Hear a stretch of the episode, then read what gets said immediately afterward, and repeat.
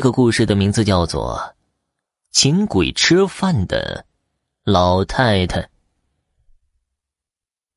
有人说呀，一些垂暮之年的老人能看见鬼，甚至还能和鬼做朋友。一开始我并不相信，直到我那年去舅舅家之后，才真正亲眼看过一个能和鬼交朋友的老太太。老太太是我舅舅的邻居，她跟着儿子住在一起，大约有八十多岁。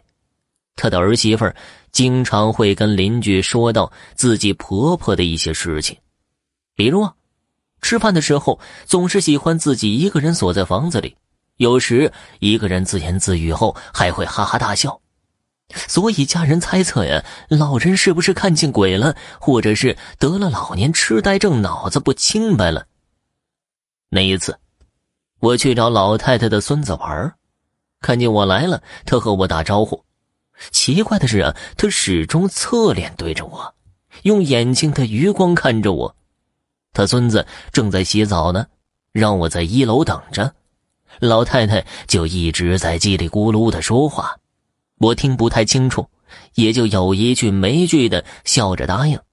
记得当时太阳已经下山，家里都开了灯。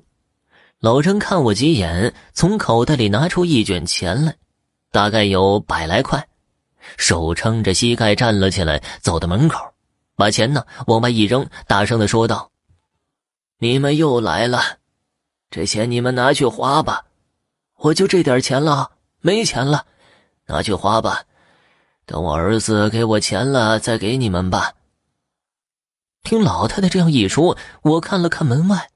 一个人都没有啊，只有一个小水塘。突然打了一下寒颤，身上瞬间起了一层鸡皮疙瘩。心想啊，听说这老太太能看见鬼，莫不是真有鬼来了？这时候，老人的孙子下楼了，我们一起出去了。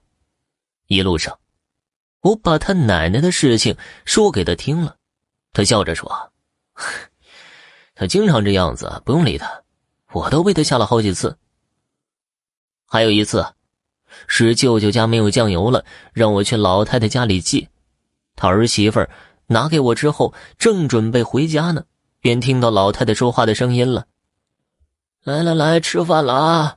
这一份是你的，这一份是你的，都别抢。”他儿媳妇一开门，我也好奇的跟了过去，看到老太太将自己的那碗饭倒在地上，分成了四份，口中还说道：“我一个人吃不完。”儿媳妇见状，无奈的跟我说：“我这个娘啊，不知道怎么会变成这样，吃饭老是倒在地上，分成四份，说是分给鬼吃的，我们全家人都快被他吓死了。”有时候他醒得早，还会走到我儿子的房间给他盖被子，怕儿子着凉。他走路又没声音，儿子被他吓了好多次了。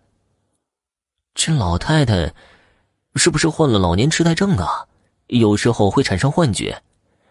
没有，去医院检查过，老年痴呆症经常会认不得人，但是他没有这种情况。他几个儿子，几个孙子。叫什么名字，在什么地方工作，他都记得清清楚楚的。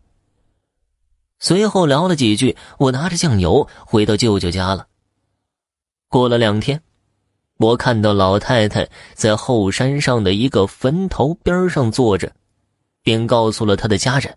老人被接回家来的时候，他的儿子大声的呵斥老人：“妈，你这么大年纪了，就别乱跑了，行不行啊？”你跑山上干什么去啊？万一摔了咋办呢？成天在家说请鬼吃饭，请鬼吃饭的，给鬼花钱，这全村人都在议论我们家是不是真有不干净的东西。有些人都不愿意来咱们家玩了，不说怕鬼吧，都是怕了您了。老太太听儿子这么一说呀，也流下眼泪了。自从你爸走了之后，我一个人孤苦伶仃的，我腿脚也不利索了。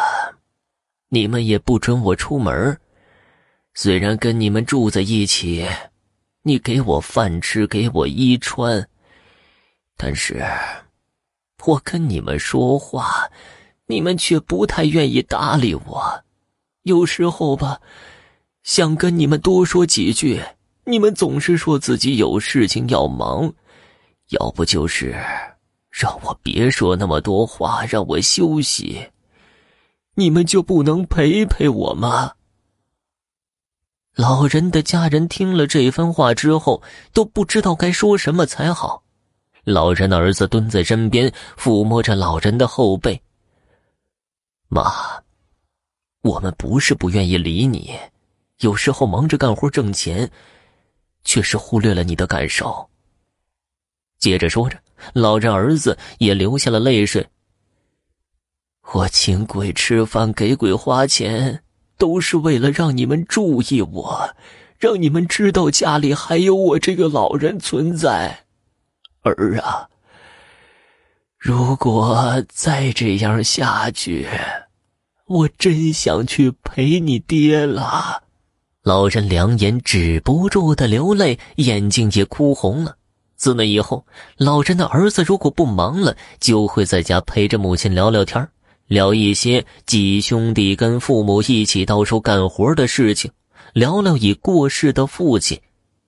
后来我才明白，有的老人年纪大了，孩子们都去忙自己的事业了，自己有些找不到存在感了。感觉自己像动物一样被圈养在家中，虽然过着衣来伸手、饭来张口的日子，但内心深处最渴望的还是儿女的陪伴。